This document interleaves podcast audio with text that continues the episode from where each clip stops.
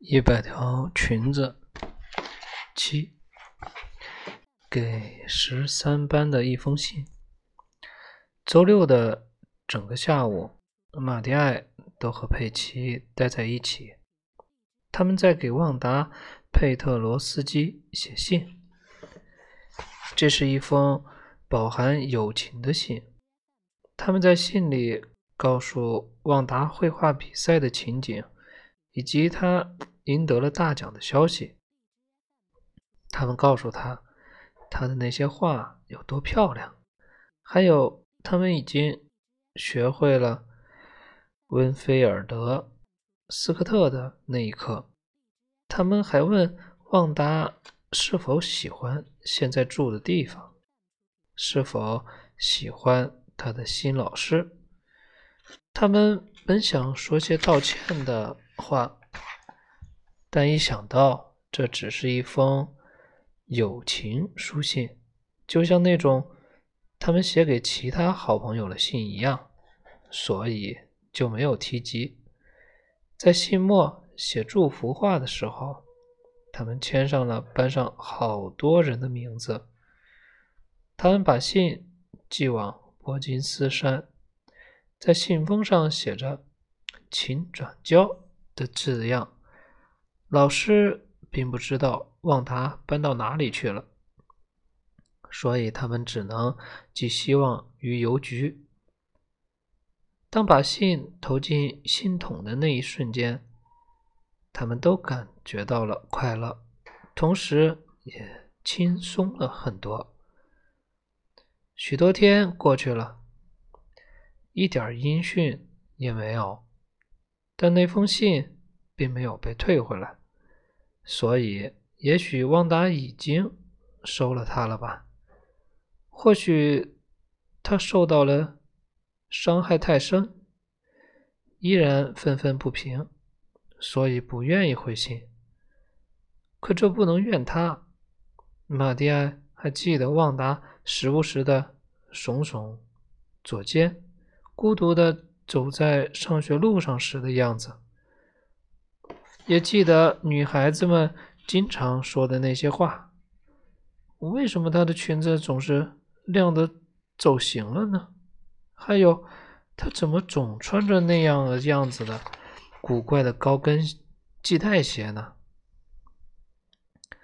他们知道她没有妈妈，但她，但他们从来没有把这放在心上。他们从没想过。她得自己洗衣服、熨衣服。她只有一条裙子，所以她必须得在半夜里把它洗干净、熨干。也许有的时候，到了早上该穿着上学去的时候，裙子还没有干呢。但是她却总是干干净净的。几个星期过去了，旺达依然没有回信。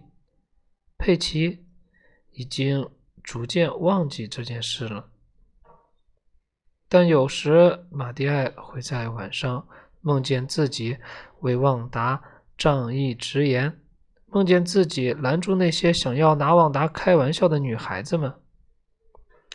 你有多少条裙子呀？就在旺达每次每次回答这种话之前，先将嘴唇抿成一条线的时候。马蒂埃就抢先喊道：“住口！她是个和你们一样的女孩。”于是，所有人都会感到羞愧，就像他以前那样。还有时，他会梦见自己把旺达从一艘就要沉没的船上，或是狂奔的马蹄下救出来。当旺达睁着那双目光呆滞。而充满痛苦的眼睛感谢他的时候，他会说：“啊，没什么。现在是圣诞节了，白雪覆盖在大地，教室也被圣诞铃和一棵小圣诞树装点起来。在一块小黑板上，杰克·贝尔格斯。”贝格尔斯还用红色的和白色的粉笔画了个兴高采烈的圣诞老人。放假前的最后一天，佩奇和马蒂埃班上的孩子们举行了圣诞晚会。老师的讲座讲座被吹到了一边，空出来的地方放了一架钢琴。孩子们先是表演了小提姆中的故事片段，然后大家又一起唱歌。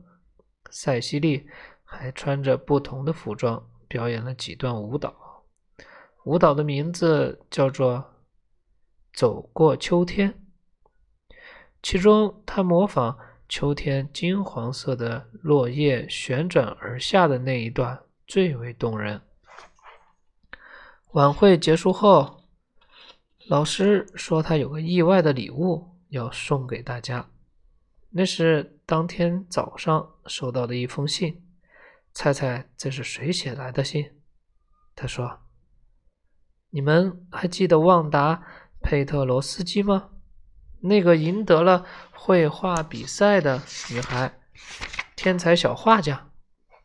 对，就是他写来的。”我很高兴知道了他的住址，现在我终于可以把他的那枚奖章寄给他了。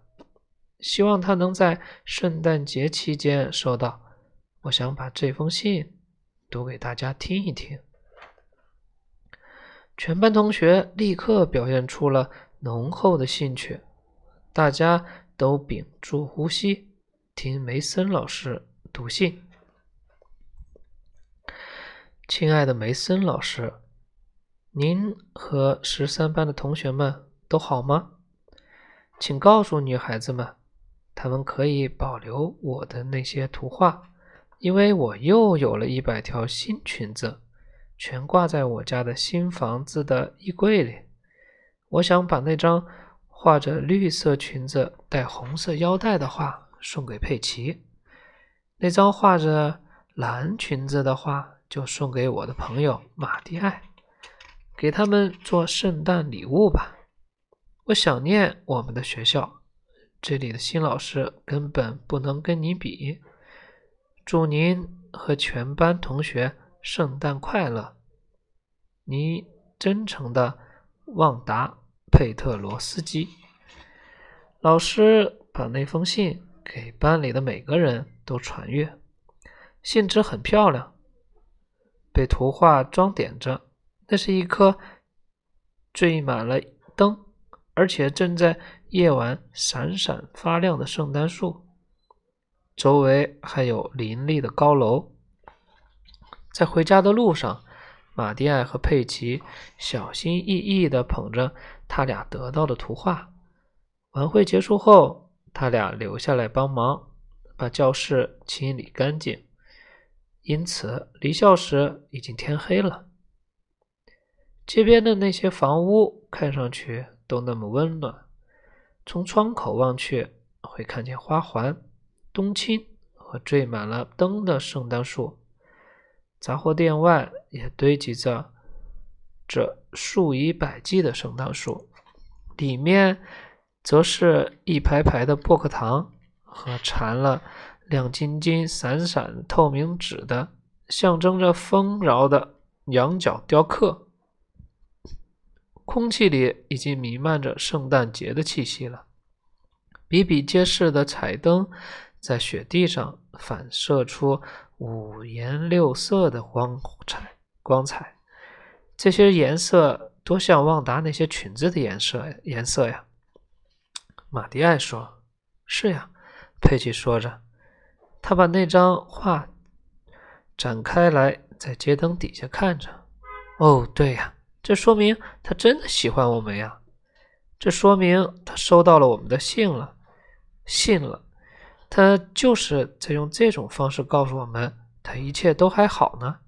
还有，还有，他得出了结论，很多吧，应该。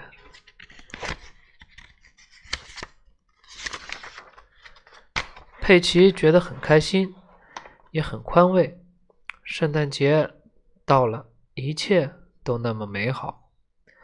希望如此吧。马蒂埃情绪低落地说：“他感到很难过，因为他知道他不会再看见那个嘴唇紧绷的波兰小女孩了，也再也没有机会改善改善他们之间的关系了。”回到家里，马蒂埃把旺达的那张画钉在了卧室的粉花墙纸上，用它遮住了一处破损的地方。简陋的小屋竟立刻因为那些亮丽的颜色而变得生动起来。马蒂埃坐在床沿上，默默地看着那张画。曾经，他只是站在一边，保持缄默。而旺达却对他那么好，泪水模糊了他的视线，他就那么长久的注视着那张画。突然，他飞快的揉了揉眼睛，专注的研究了起来。画上的那些颜色是那么的灵活，活灵活现，以至于他几乎忽略了。那画上人物的头部和脸部，看上去多像他呀，像马蒂埃，绝对像。同样的金色短发、蓝眼睛、宽厚的嘴唇，天哪，真的就是他呀！旺达的这张画就是给他画的，就是画给他的。旺达画的就是他呀！他兴奋的不已的跑到佩奇家去。佩奇，他喊道：“让我看看你的画。”怎么了？佩奇边问边和他一起飞快的跑上楼去。旺达的画就扣放在佩奇的床上。马蒂埃小心翼翼的把它举了起来。看，他画的是你，这是你！他叫着。这张画上的脸、脑袋。和脸分明就是长着褐色头发的佩奇。我说什么来着？佩奇说：“他一定是真的喜欢我们。”对，肯定是的。马蒂埃很赞同，他的眼中此时又噙满了泪水，就像每一次他想起旺达那样，想起他说完一百条裙子。全都挂在我的衣柜里，后就走开，独自站在校园靠墙的太阳地里，呆望着那群正笑作一团的女孩子。啊，一百条裙子，全部都讲完了。一百条裙子。